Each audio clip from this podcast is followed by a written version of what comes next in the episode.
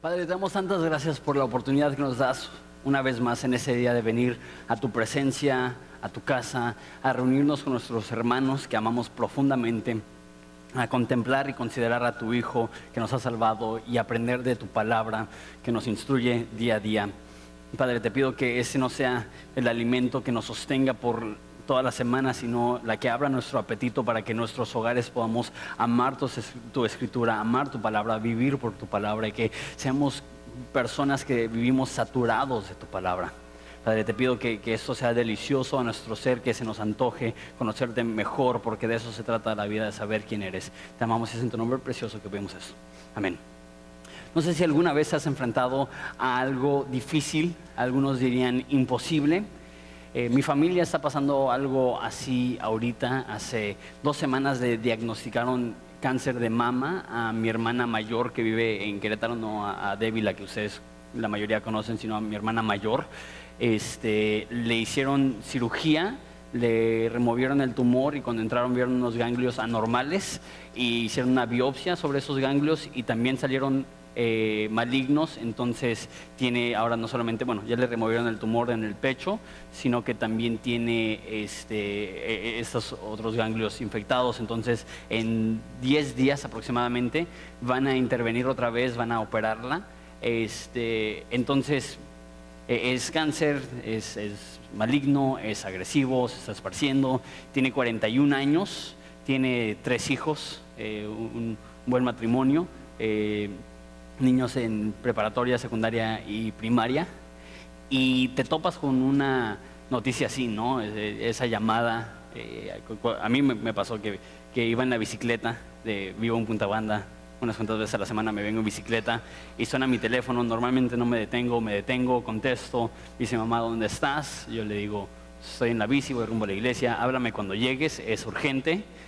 Y yo, ¿qué es? ¿Qué es? Me cuelga, no, yo, no. y así en la bici, cual, no sé, Lance Armstrong, no sé si se acuerdan de él, y, y llego, le hablo y sí, pues tu hermana tiene cáncer. Y cuando recibes noticias así, cuando se hace una situación así, e, e, es, es a veces difícil saber qué es lo que Dios quiere hacer y es interesante. No les digo eso para que, me tengan lástima, al contrario, estamos confiados de que Dios va a hacer algo en la vida de mi hermana. Ella tiene eh, el ánimo por los cielos, ella está muy, muy, muy fuerte, es una persona muy fuerte y sabemos que, que Dios va a hacer lo suyo, sabemos que Dios odia el cáncer y que Dios la puede sanar y esa es nuestra, nuestra petición, que la sane. Pero a, fin de cuentas, lo bello en la situación es ver la confianza que tiene mi hermana, que, que Cristo la ama, que Cristo está en control y que Cristo va a hacer lo que a fin de cuentas va a ser para su gloria. Pero bueno, el pueblo de Israel estaba en una situación parecida, lo hemos estado hablando, que es que tenían que tomar posesión de la tierra prometida, una tierra que fluía leche y miel, pero había una oposición que, es, que estaba habitado por pueblos poderosos. Y antes de siquiera entrar a la tierra prometida y pelear y luchar, tenían un obstáculo, que es el obstáculo que vamos a ver el día de hoy, que es el río Jordán. El río Jordán es un río que eh, no es muy grande, pero sí eh, es más o menos unos 30 metros de ancho. Para que se den una idea, eh, este auditorio, si no mal recuerdo, son como 15, 20 metros de ancho. Entonces imagínate un auditorio en medio de ancho el río, entonces no está muy, muy grande, pero nos dice la historia que era el tiempo de, de, lluvias, entonces no se imaginen un río que te llega a la rodilla, eso hubiera sido demasiado profundo para cruzar caminando, eso hubiera sido un río que tenía corrientes fuertes. Y a lo mejor podemos imaginarnos cómo dos espías pueden cruzar sin ningún problema, pero no estamos hablando ya de dos espías, estamos hablando de dos millones de personas, incluyendo niños, incluyendo ancianos. Y, cómo va a poder cruzar el pueblo de Israel este obstáculo. Esa es la historia que eh, vamos a considerar hoy. El plan de hoy es el mismo que la semana pasada son 17 versículos, los voy a leer y explicar, leer y explicar, les voy a dar mucha información, a lo mejor la primera mitad del, estudio no sea muy, muy lleno de aplicaciones y, de cosas que a lo mejor crees que son necesarias, pero ya al final del estudio te vas a dar cuenta que sí son necesarias. Entonces vamos a darle unos 20 minutos a considerar todo el texto y después vamos a ver siete cosas que debemos de aplicar a nuestras vidas de la historia de Josué en Josué 3. Dice versículo 1. Josué se levantó de mañana, él y todos los hijos de Israel partieron de Sittim y vinieron hasta el Jordán y reposaron ahí antes de pasarlo. Entonces eh, Josué se levanta y trae a todos los hijos de Israel al Jordán. Como ya les dije, son dos millones de judíos y reposan junto al río. ¿Cuánto tiempo? Nos dice el versículo 2. Y después de tres días, los oficiales recorrieron el campamento y mandaron al pueblo diciendo, cuando veáis el arca del pacto de Jehová vuestro Dios y los levitas sacerdotes que la llevan, vosotros saldréis de vuestro lugar y marcharéis en pos de ella. Entonces llegan al río Jordán y están ahí por tres días. Y ya en el capítulo 1 habían recibido la promesa de parte de Dios que efectivamente iban a cruzar el Jordán, sin embargo no habían recibido las instrucciones de cómo iban a cruzar el Jordán. No sabían si iban a tener que construir un puente, no sabían que iban a ver eh, si tenían que nadar, sálvase quien pueda, ¿no? Y cruzar de, de alguna forma, solamente saben, están tres días ahí enfrente del Jordán. Y nos dice que la indicación para saber cuándo levantarse a cruzar es que el arca del pacto iba a ser llevado por los levitas sacerdotes y los iban a seguir. Entonces, sé que muchos de los que vienen a Horizonte eh, no tienen mucho tiempo de cristianos, son cristianos nuevos o hay mucha gente que ni siquiera son cristianos que solamente vienen porque les gusta aprender y quieren conocer un poco de Dios. Y llegamos a cosas como el arca del pacto y a lo mejor algunos tenemos algunas ideas, a lo mejor algunos tenemos ideas equivocadas, a lo mejor eh, algunos nada más no tenemos ni idea de lo que es, pero les explico lo que es el arca del pacto. El arco del pacto típicamente estaba dentro de lo que se conocía como el tabernáculo. El tabernáculo era como su tienda de campaña, como su templo andando que el, pueblo de Israel llevaba y la cultura judía estaba llena, llena de, de artículos sagrados. De hecho, es muy diferente a nosotros como cristianos del nuevo pacto, que Dios ya canceló y ya cumplió todas esas cosas. Ya nosotros no necesitamos un templo, ya no necesitamos sacrificios, ya no necesitamos esos ritos, ya no necesitamos esas reliquias, pero ellos sí tenían una cultura llena de reliquias y artefactos sagrados y el más sagrado era el tabernáculo. Y en el tabernáculo había dos partes que se llamaba el lugar santo y el lugar santísimo. En el lugar santo tenían varios eh, artefactos, una vez más, varios artículos sagrados. Y en el lugar santísimo solamente había un artículo y eso era el arca del pacto. O sea, que para la cultura judía el arca del pacto era el artefacto más sagrado que podía haber. El arca del pacto representaba la presencia de Dios mismo en la tierra era tan sagrado que, nadie podría estar en la presencia de esta arca mientras estaba en el lugar santísimo, más que una vez al año podía entrar el sumo sacerdote y por unos cuantos momentos y eso era todo. Y cuando viajaban, la gente sí podía ver el arca del pacto, pero no la podían tocar. Lo que pasaba es que tenían unas argollas y atravesaban esas argollas con, con palos y lo cargaban. Pero en cualquier ocasión que personas llegaban a tocar el arca de pacto, morían. Era un, artefacto tan sagrado que el simple hecho de tocarlo hacía que terminara tu vida. Y eso es lo que se está levantando. Y es interesante porque hay dos cosas aquí que rompen un poco el patrón que, se estableció en el resto de la ley. La primera cosa es que dice que los levitas sacerdotes van a llevar el arca del pacto. Los levitas son una tribu de Israel enorme. De hecho, son 12 tribus de Israel, cada una de ellas muy numerosas, cientos de miles. Y los levitas era una tribu que estaba dedicada 100% al cuidado del templo y sacerdocio y de las cosas de Dios. Y dentro de los levitas habían unos que se llamaban de la familia de Coat, que su única ocupación era trasladar el arca del pacto cuando necesitaba ser movida. Esa era su única responsabilidad dentro del templo. Sin embargo, en tres ocasiones en la historia de Israel, Dios le pide a los sacerdotes que lleven el arca del pacto. No, sabemos por qué, pero lo que sí sabemos es que de primera intención el, hecho que los sacerdotes son los que están llevando el arca del pacto nos demuestra que es algo especial, que es algo fuera de lo, algo fuera de lo común. Y otra cosa que es fuera de lo común, igual en versículo 3 dice, marcharán en pos de ella, o sea que el arca del pacto iba a ir enfrente y el pueblo iba a ir detrás. Lo que era común es que el arca del pacto iba en medio cuando estaban descansando, el arca del pacto iba en medio, en el, tabernáculo, para que cualquier persona pudiera estar cerca, que no había tribus preferenciales, sino que cualquier tribu estaba rodeando el, tabernáculo y todos estaban igual de cerca. dando a entender que Dios no tenía favoritos, que todos podían estar cerca de Dios. Pero cuando viajaban también iba enfrente la mitad de Israel, después el arca del pacto y después la otra mitad. Eso era por dos razones. La, más obvia es eh, para proteger el arca, que si hay una emboscada o algo así, pues no, no, está expuesta al arca porque está totalmente rodeada de personas que darían su vida para protegerla. Y, y la otra razón es por lo mismo que que se sintiera que, está el centro que es accesible. Pero en este caso es lo contrario. No es accesible, está enfrente. No solamente está enfrente, pero mira lo que dice en verso 4. Dice, a fin de que sepan el camino por el cual habéis de ir, por cuanto vosotros no habéis pasado antes de ahora por este camino. Pero entre vosotros y ella habrá una distancia de como dos mil codos no os acercáis, acercaréis a ella. Entonces, no solamente está diciendo que vaya enfrente, dice que vaya enfrente dos mil codos. Y tú dices, ¿qué es eso? Como dos mil personas egoístas o qué, qué significa que pasen dos mil codos enfrente de, de, el arca. Eso es una, una medida del codo al, al, meñique. E, es, es la medida de un codo, aproximadamente 50 centímetros. Entonces, dos mil codos serían como mil metros o un kilómetro.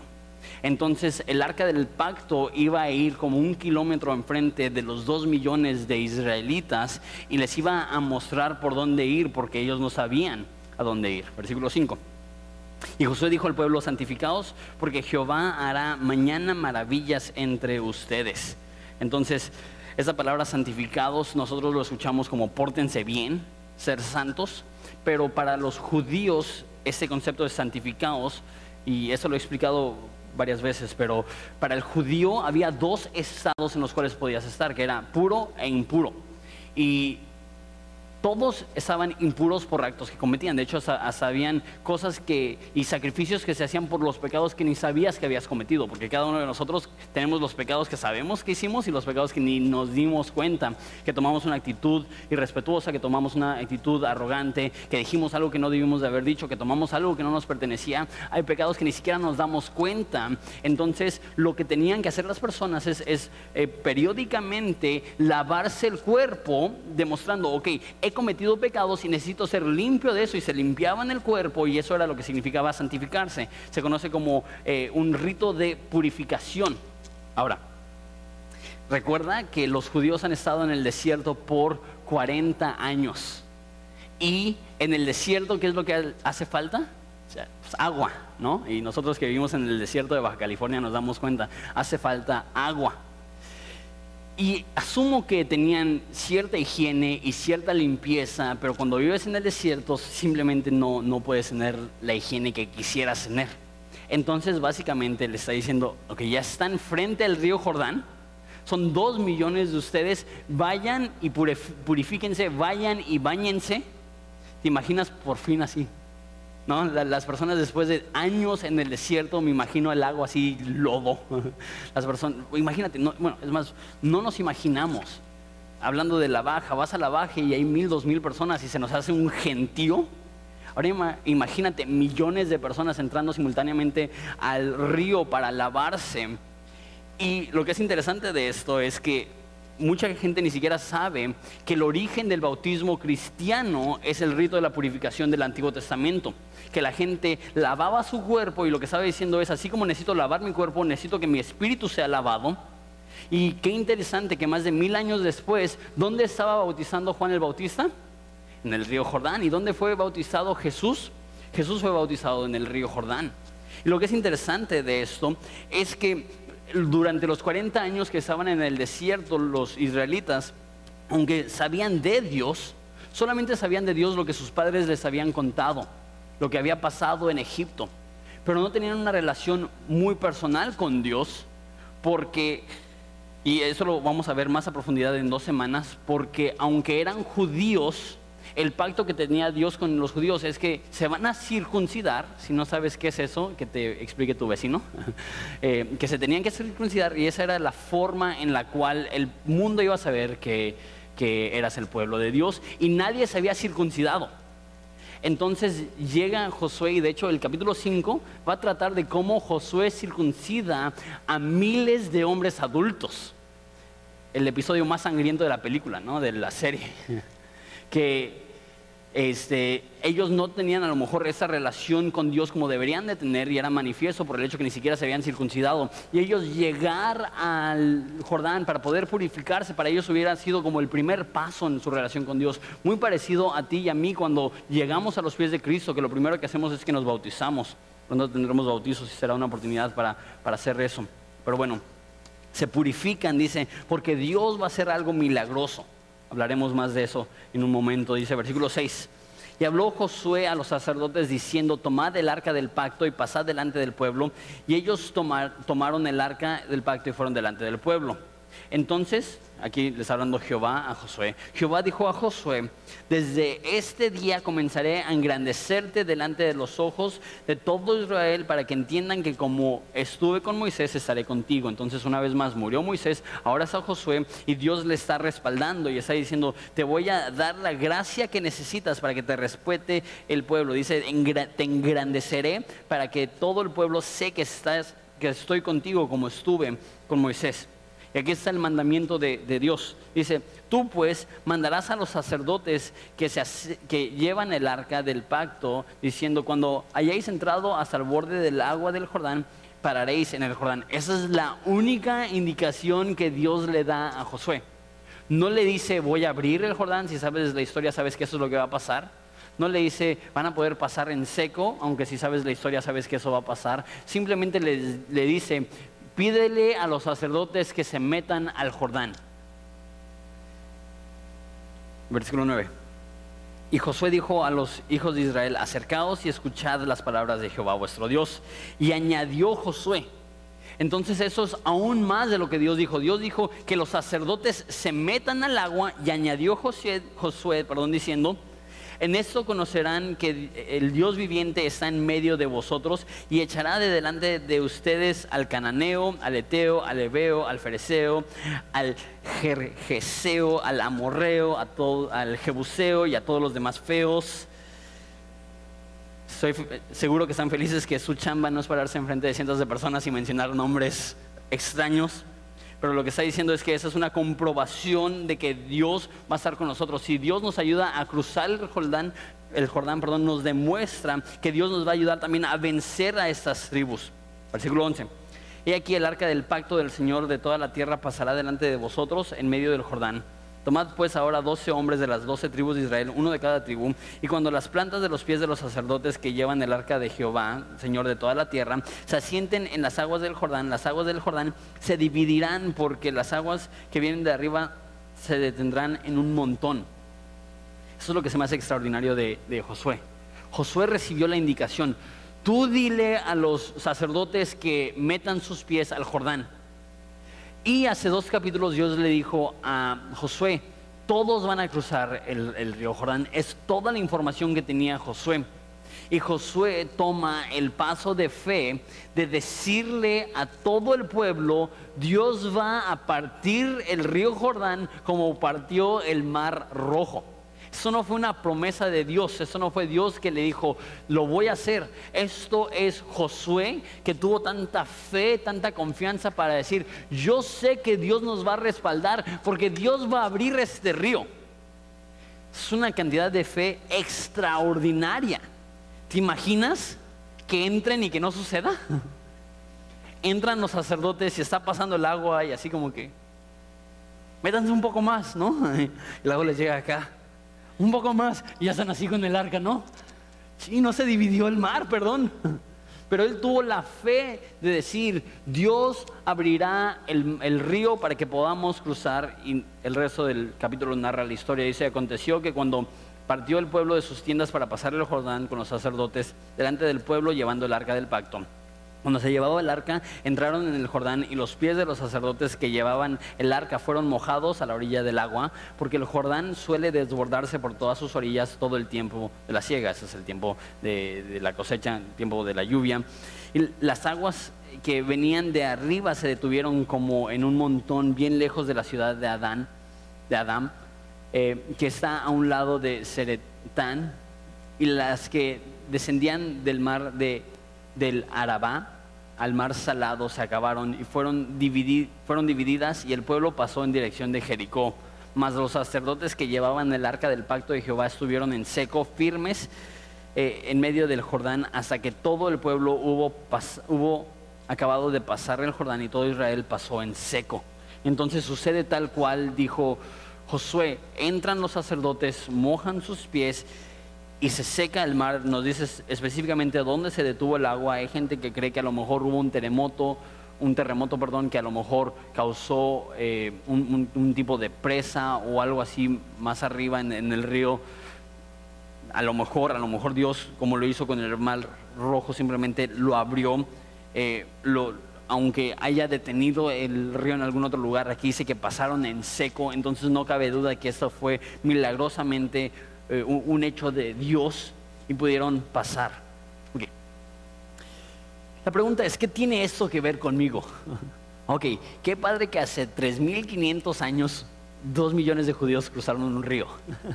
Pero eso, eso, ¿qué tiene que ver conmigo? Eso, eso, ¿cómo me ayuda a mí? ¿Eso qué aporta a mi vida? Es chistoso porque le pedí a varias personas que estuvieran leyendo el libro de Josué. Y a uno le pregunté, ¿ya leíste el libro? Me dijo, sí. Y le pregunté, ¿qué opinaste? Y me dijo, pues aburrido e irrelevante. dije, no, pues qué bueno que lo estamos estudiando. porque lees el libro y la primera intención es, ok, son muchos datos históricos de una nación que vivió hace mucho tiempo, de guerras que pelearon y pues qué padre, qué bonito, sí, Dios les ayudó, pero ¿cómo me ayuda eso a mí ahorita? Únicamente de este capítulo donde vemos que cruzan el, río Jordán, quiero darles siete cosas prácticas que pueden aplicar a sus vidas. Siete cosas prácticas que podemos aplicar a nuestras vidas. Entonces, si estás tomando apuntes, igual y las puedes escribir, si no, pues ahí te van. La primera es que necesitamos reconocer las señas que Dios está por hacer algo. Vimos que eh, habían varias cosas interesantes que se hicieron con el arca del pacto. Una de esas es que eh, los sacerdotes estaban cargando el arca, el arca, del pacto, eso era poco común. Otra cosa es que los sacerdotes iban enfrente, eso era poco común. Entonces Josué sabía que Dios estaba por hacer algo milagroso por las indicaciones que había recibido hasta ese momento. Dios no le hubiera pedido que los sacerdotes tomaran el arca y que los sacerdotes fueran enfrente, a menos de que Dios estaba a punto de hacer algo milagroso. Yo creo que esa es la razón que Josué tuvo el valor de decir, Dios va a abrir el mar rojo, porque estaba viendo las señas, estaba viendo el entorno, estaba viendo la situación y estaba diciendo, ok, Dios ya está haciendo algo especial. Lo mismo diría para nosotros, tenemos que entender que hay ciertas señas, hay ciertas cosas que indican que Dios está por hacer algo milagroso. Y a lo mejor podría hablar de, cosas específicas en nuestras vidas, pero deja hablar un poco acerca de México. Todo indica ahorita que Dios está empezando a hacer, probablemente ya empezó a hacer un avivamiento en México, que hay un crecimiento extraordinario en las iglesias mexicanas. Es más, eh, mucha gente no sabe esto porque, porque asume, no, pues México ya conoce el Evangelio porque México es católico, ¿no? Entonces, si, todos son católicos, entonces todos ya saben el Evangelio. Pero en cuanto a lo que se conoce como protestantes, aquellos que creen que la salvación es por fe y solamente por fe, en 1970 solamente era un por ciento de la población mexicana era evangélica o protestante. Hoy en día es alrededor de 10-12%.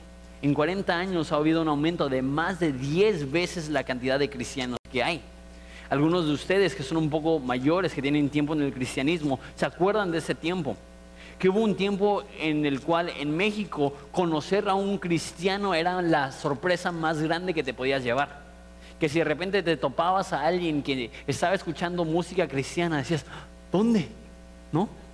Ahora estás diciendo que el, vecino molesto apague Marcos Witt, ¿no? Pero hace tiempo conocer a, a una persona cristiana en la calle era, wow, ¿Y dónde te congregas? No? Ah, pues qué padre. Hoy, en día, y más en Ensenada, a cada rato vemos carros que tienen las calcomanías cristianas, entras a negocios y tienen música cristiana, hay muchísimos cristianos y le damos gracias a Dios por eso. Pero ¿sabes qué?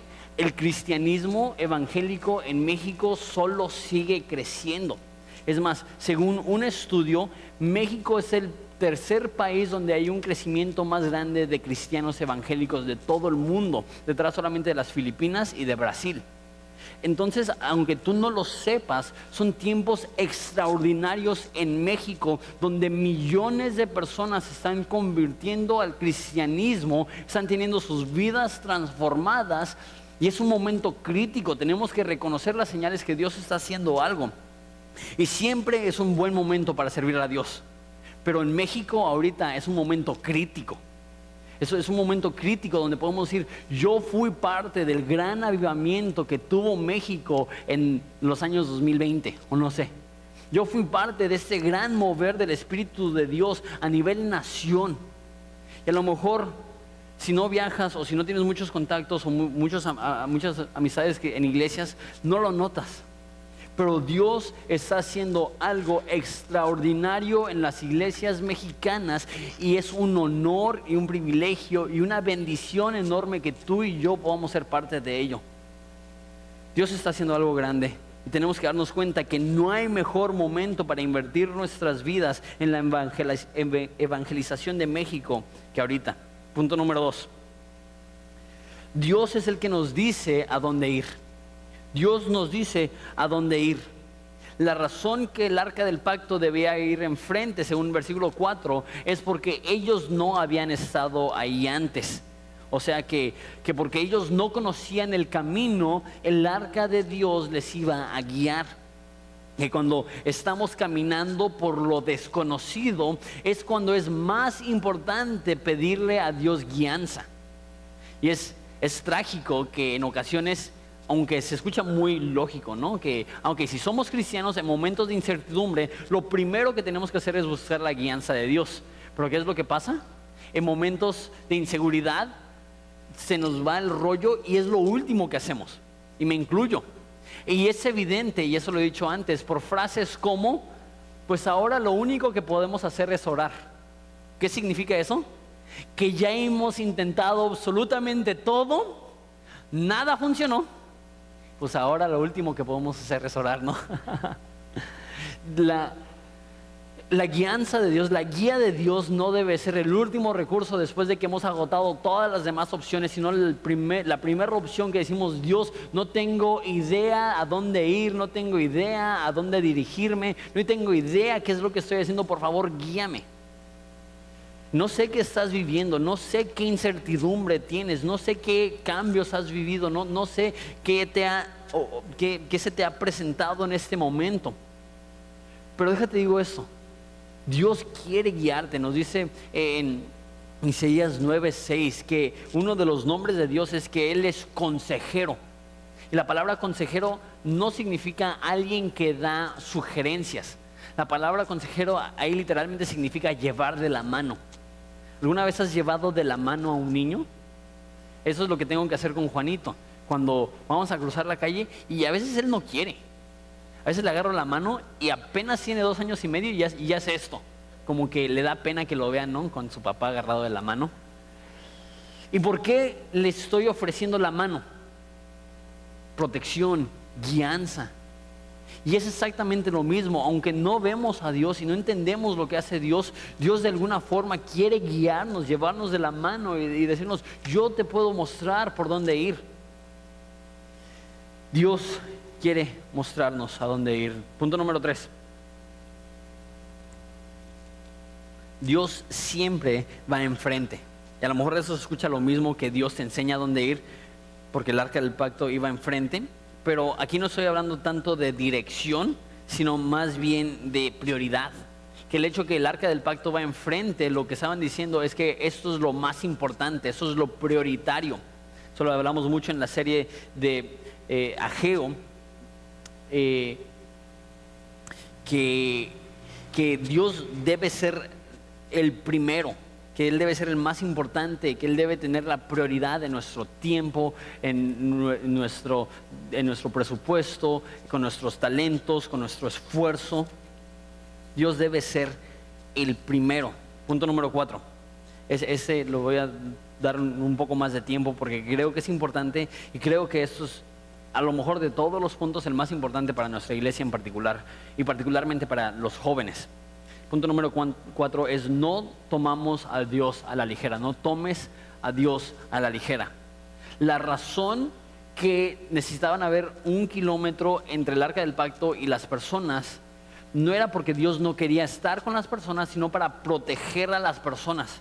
Porque Dios es santo y necesita haber este respeto, esa distancia.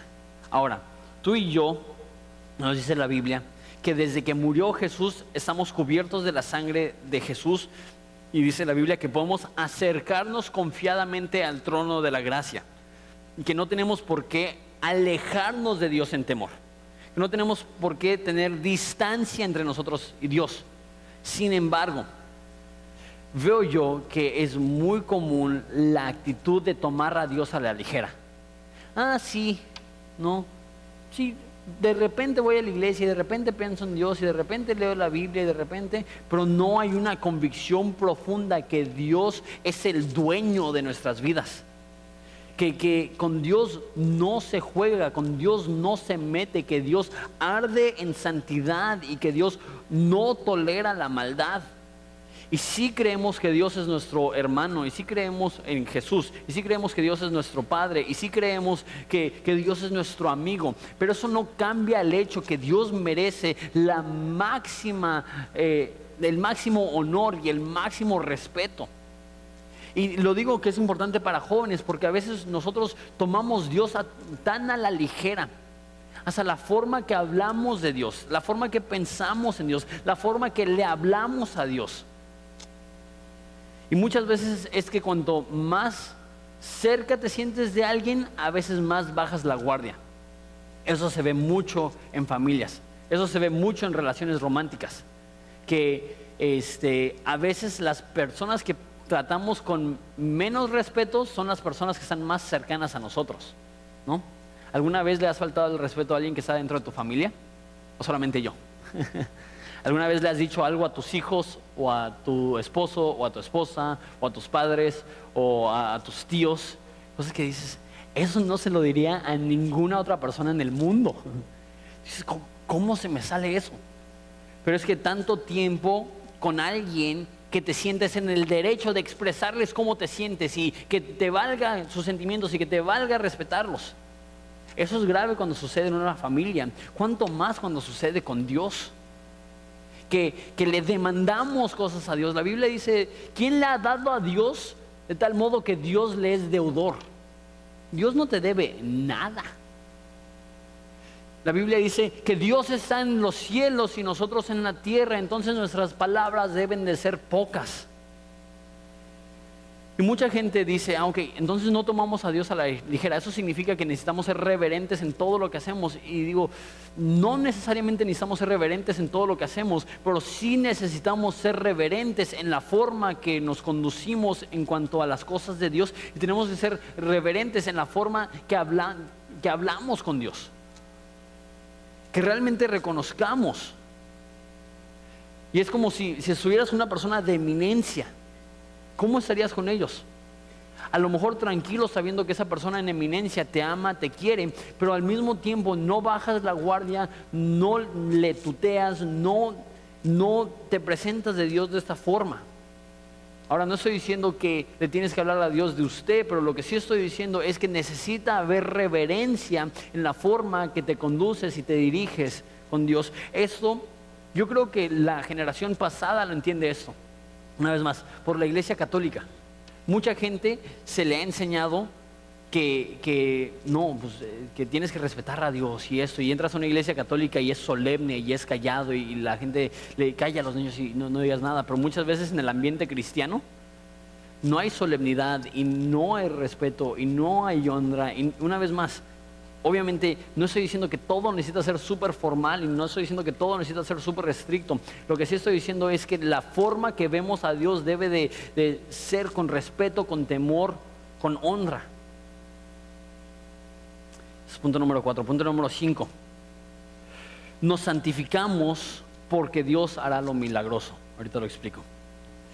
En versículo 5 Josué dijo, santificados porque Jehová hará mañana milagros entre vosotros. A mí se me hace muy interesante la forma que lo dice. No dice santificados para que Dios haga milagros, dice santifíquense porque Dios hará milagros entre ustedes. O sea, el hecho que Dios va a hacer lo milagroso es un hecho. Dios va a partir el río Jordán, eso es un hecho, Dios ya lo prometió, Dios ya dijo que los llevará al otro lado del Jordán. Entonces, santifíquense por eso. No es hagan lo correcto para que Dios les dé su milagro, es Dios va a mostrarse fiel a su palabra, Dios va a ser milagroso y por ende obedecemos y por ende nos santificamos y por ende vivimos de la forma correcta. Porque muchos de ustedes han aprendido equivocadamente que si quieres un milagro te lo tienes que ganar. En el caso de, mi hermana o, algún familiar que tú tengas enfermo, he escuchado iglesias que dicen, ah, ok, si tienes un familiar enfermo, entonces tienes que dar X cantidad de pesos en tu ofrenda si quieres que Dios la sane. Uno de los casos más brutales y asquerosos de esto que escuché en una iglesia, que, el, que un esposo fue a la iglesia a pedir oración para su esposa que tenía cáncer. Y la respuesta del pastor no fue déjame orar por ella, la respuesta del pastor es ¿cuánto estás dispuesto a dar para que tu esposa sea sana? Y el hombre era rico y sacó las llaves de su Mercedes y se lo dio y dijo, si me, si me puedes garantizar que mi mujer será sana. Y el pastor dijo, si me das el carro, si lo donas para la iglesia, Dios va a sanar a tu esposa. La esposa está muerta. Y eso es un caso extremo. Pero lo que hemos escuchado más seguido es, ah, pues está yendo mal, pues porque no tienes suficiente fe, o porque no has confiado en Dios, o porque no has sido fiel en tus diezmos, o porque no has sido fiel en tu lectura de la Biblia, porque no has sido fiel en tu, tu oración, o porque no has sido fiel en tu asistencia a la iglesia y creemos que Dios solamente actúa milagrosamente para aquellos que se lo ganan. Pero aquí lo que dice Josué no es santifíquense para que venga el milagro. Dice, santifíquense porque viene el milagro. Dios va a hacer lo milagroso y en gratitud a lo que Dios va a hacer, nosotros nos portamos con gratitud, nos portamos de la manera correcta. Ahora, sé lo que estás pensando. ¿Y cuál es mi milagro? ¿no? ¿Qué es lo que Dios me ha prometido a mí? Y yo creo que esto definitivamente incluye milagros como sanidad. Esa iglesia lo creemos, estamos orando por la sanidad de mi hermana y creemos que Dios la puede sanar. A mí me tocó una vez orar por una mujer que llegó y le dijeron que tenía cáncer terminal, que su cuerpo estaba invadido. Oramos por ella y a la próxima semana dijo, me hicieron exámenes y no tengo nada. Eso lo, creemos, creemos que Dios sana, lo hemos visto en cosas grandes así, en cosas pequeñas. Yo antes sufría mucho de, hemorragias en, mi nariz y hubo un día donde todo el día me estuvo sangrando la nariz y estuve así todo el día, ya estaba mareado, ya me dolía la cabeza y un amigo puso su mano sobre mi cabeza y empezó a orar y veía cómo estaba chorreando la sangre de mi nariz. Y cuando dije, Dios, cuando dijo, Dios, te pido que los sanes, sentí como si lo hubieran cerrado a la llave. y literalmente en ese momento dejé de sangrar. Y, eso es algo chiquitito, pero yo creo que Dios puede obrar de manera milagrosa. Lo hemos visto vez tras vez en esa iglesia. Puede ser que el milagro que Dios tiene para ti es la sanidad de un enfermo. Puede ser que la sanidad, perdón, el milagro que Dios tiene para mí es la sanidad de mi hermana. Puede ser que tú necesitas una intervención económica, que, estás batallando económicamente y necesitas que, Dios te bendiga en una área financiera. Puede ser en un área financiera, puede ser que Dios provea eso. Creemos que Dios puede, creemos que, que nada limita a Dios y que si Dios quiere, Él puede sacarte de ese apuro económico. A lo mejor es, es una relación, un conflicto relacional que tienes, que, que, tu milagro que necesitas es que te perdone tu esposo, es que te perdone tu esposa, es que te perdone tu mamá, es que te perdone tus hijos, es que te perdone eh, un conocido. Y llegas aquí con el corazón pesado porque dices, la he regado demasiado. Y a lo mejor Dios te va a proveer el regalo de que llegues a tu casa y que tu esposo te diga te perdono, que tu esposa te diga te perdono, que tus papás te digan te perdono. O a lo mejor el milagro que necesitas es que tú tengas la valentía de acercarte a aquella persona que tú ofendiste y decir, ¿sabes qué? Perdóname, necesito tu perdón. Todos esos milagros los veo en la Biblia como algo accesible. Sin embargo, estas cosas no se ganan. Estas cosas no se negocian. ¿Cuántas personas no han dicho, más cuando tienen un familiar enfermo? Yo creo que eso es más cuando, cuando nos sentimos tan desesperados que intentamos negociar con Dios. Decimos, Dios, si sanas a esa persona, te prometo que voy todos los domingos del 2016 a la iglesia. No. Si, si sanas a, mi mamá, te prometo que te voy a dar el 20% de mis ingresos. Bueno, eso probablemente no, no, están tan desesperados.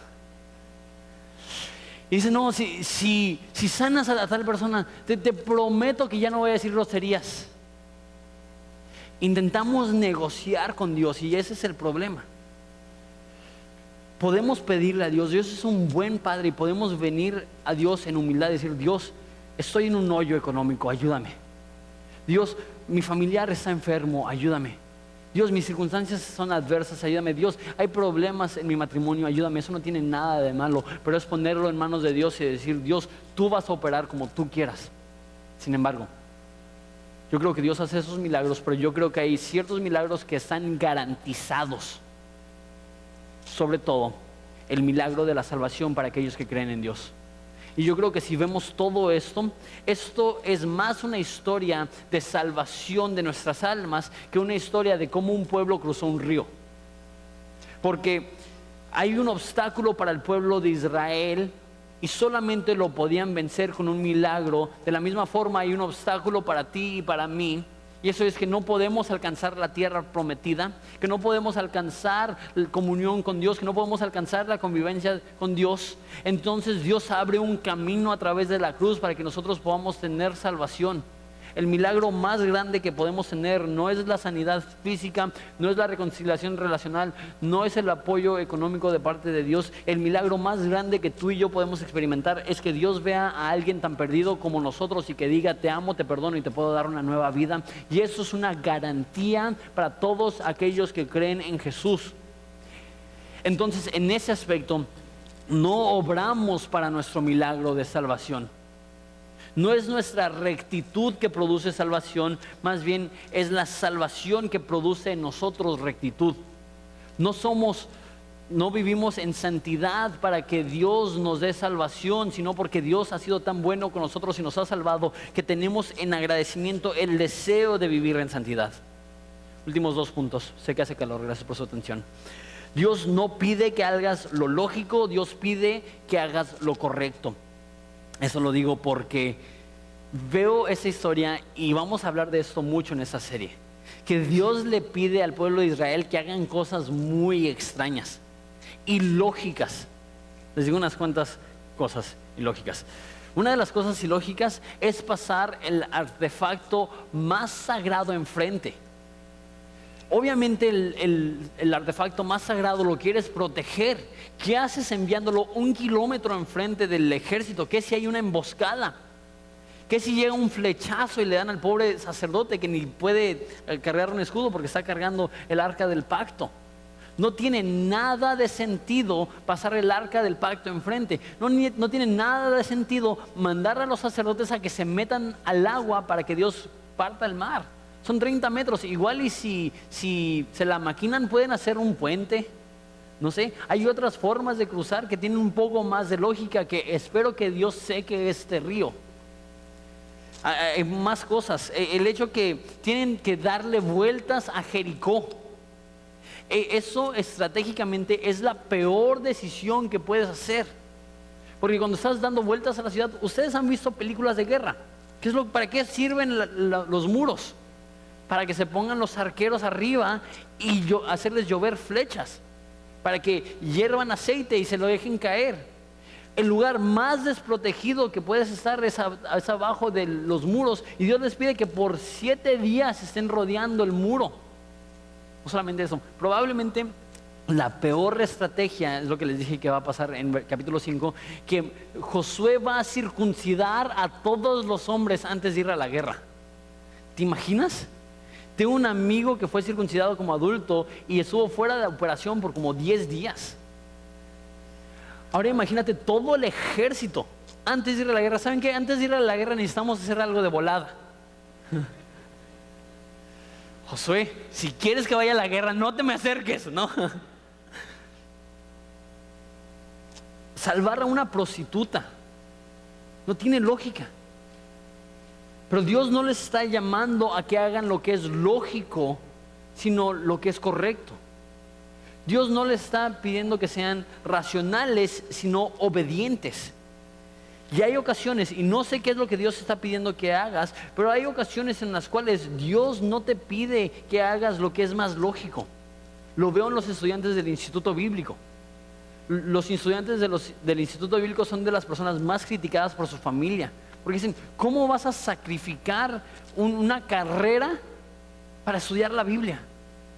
Y no todos sacrifican, hay personas que hacen las dos cosas. Pero a veces seguir la guía de Dios no tiene sentido. A veces ser obediente a Dios no tiene sentido. Pero Dios no te está pidiendo que hagas lo más correcto, más bien lo que es más lógico, sino lo que es más correcto. Punto número 7, con eso terminamos. Dios a veces te pide que tomes pasos de fe antes de saber lo que Él está haciendo. Dios a veces te pide que tomes pasos de fe antes de saber lo que Él está haciendo.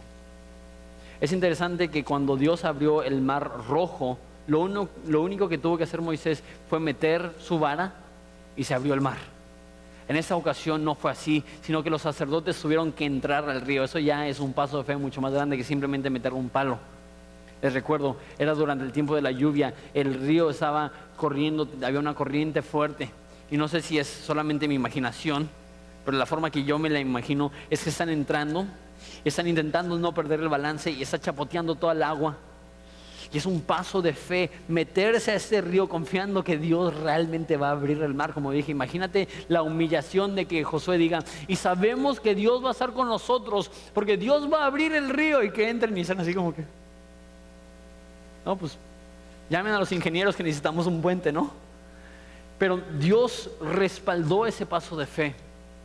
Y hay veces que tienes que tomar el paso de fe sin saber qué es lo que Dios va a hacer como digo, no sé cuáles son las barreras y obstáculos que hay en tu vida, no sé cuáles son los problemas que tienes en tu vida, pero a veces es esa incertidumbre, en vez de permitirte seguir avanzando, te cohibe y te limita y dices, no, ya no voy a avanzar, ya no voy a crecer, ya no voy a creer, ya no voy a, seguir adelante hasta que Dios me demuestre qué es lo que va a pasar. Sabes que no funciona así. No funciona así, porque Dios te pide que tomes pasos aun cuando no ves cómo Él va a solucionar las cosas. Y en el aspecto general, esto aplica a cualquier área de tu vida. No importa en qué te has trabado, no importa en dónde estás, no importa qué circunstancias se te ha enfrentado. Dios no te está diciendo que esperes hasta que entiendas todo antes de avanzar. Él te está pidiendo que tengas fe y que avances y que sobre la marcha Él va a proveer y sobre la marcha Él va a solucionar y sobre la marcha Él va a dirigir y sobre la marcha Él va a proveer lo que necesitas. Fe y el temor son polos opuestos. Muchas veces lo que más limita la fe es el temor. El temor a qué es lo que va a pasar, qué es lo que van a decir, qué es lo que va a suceder. Que tengamos la suficiente fe para decir, no entiendo, no veo, no sé, pero creo lo suficiente para obedecer y tomar los pasos que Dios me está pidiendo que haga, sea que cual sea ese paso. Ahora, les reitero, todo esto es más grande que solamente superar los obstáculos que nos presenta la vida.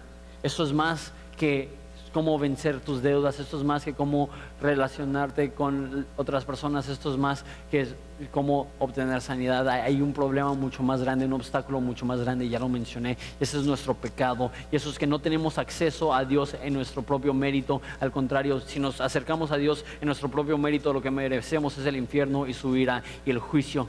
Y Dios en vez de mostrarnos ira, juicio y condenación, nos muestra gracia en su Hijo, nos abre el mar para que podamos entrar en una relación con Él. E, esto sucede en la cruz del Calvario, eso sucedió en el madero hace dos mil años. Y ahora por el sacrificio de Jesús nosotros tenemos acceso a Él. Y hoy es el primer domingo del mes, entonces vamos a celebrar la Santa Cena. Entonces sería un error que yo enseñara este pasaje simplemente como Dios te quiere ayudar con tus problemas, aunque es cierto, pero hay algo más cierto y eso es que Dios ya solucionó tu mayor problema. Eso es que no podías acercarte a Él. Como los israelitas tenías que mantener tu distancia. Pero ahora el velo está roto. ¿Y qué es lo que estaba adentro o detrás del velo? el lugar santísimo y el arca del pacto, y ahora tú y yo podemos tener acceso a la presencia misma del Padre por la obra de Jesucristo. Podemos entrar confiadamente, como ya mencioné, al trono de gracia para encontrar descanso y, socorro. Y todo eso es por la cruz de Jesús, todo esto es por su sacrificio. Entonces les voy a pedir que se pongan de pie todos.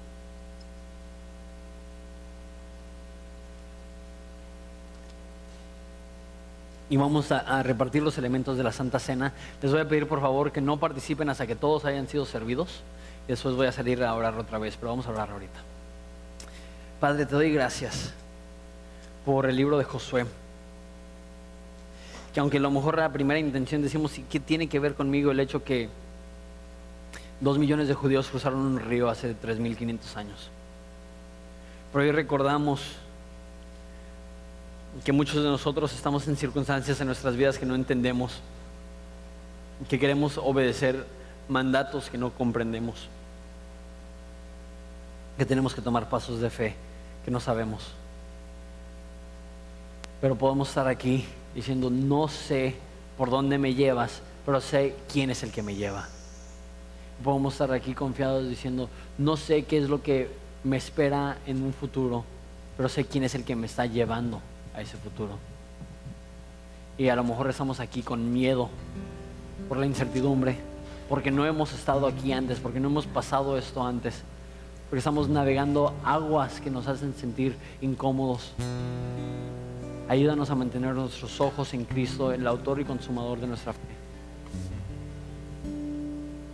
Ayúdanos a entender que sin importar qué prueba se nos ha enfrentado, el milagro más grande de salvación lo tenemos garantizado. Pero Padre, a veces nos falta la fe. Y a veces necesitamos ver tu mano obrando en lo cotidiano, moviendo lo que es imposible para recordarnos que eres el mismo Dios de Abraham, Isaac y Jacob, y tú no necesitas hacerlo. Pero a veces nos falta la fe y necesitamos esta confirmación. Padre, te pido que operes de este modo, que te luzcas de este modo, como un Dios fuerte, sanador. Pero por aquellos que están sufriendo enfermedad, pido que intervengas. Por aquellos que necesitan una intervención económica, que proveas por aquellos que necesitan una restauración relacional. Que tú les humilles y que pidan perdón. Y si ellos son los que han sido ofendidos, que ellos puedan también otorgar perdón. Te damos gracias Jesús porque creemos que es un momento oportuno. No queremos solamente venir aquí y sentirnos plenos y llenos, sino que queremos salir y ofrecer esperanza a un mundo que te necesita. No basta con conocerte, queremos darte a conocer. No basta con conocer el Evangelio, queremos comunicar las buenas noticias, que hay salvación para cualquier persona que crea en ti. Gracias por tu sacrificio en aquel madero hace dos mil años. Estamos agradecidos por ello. Amén.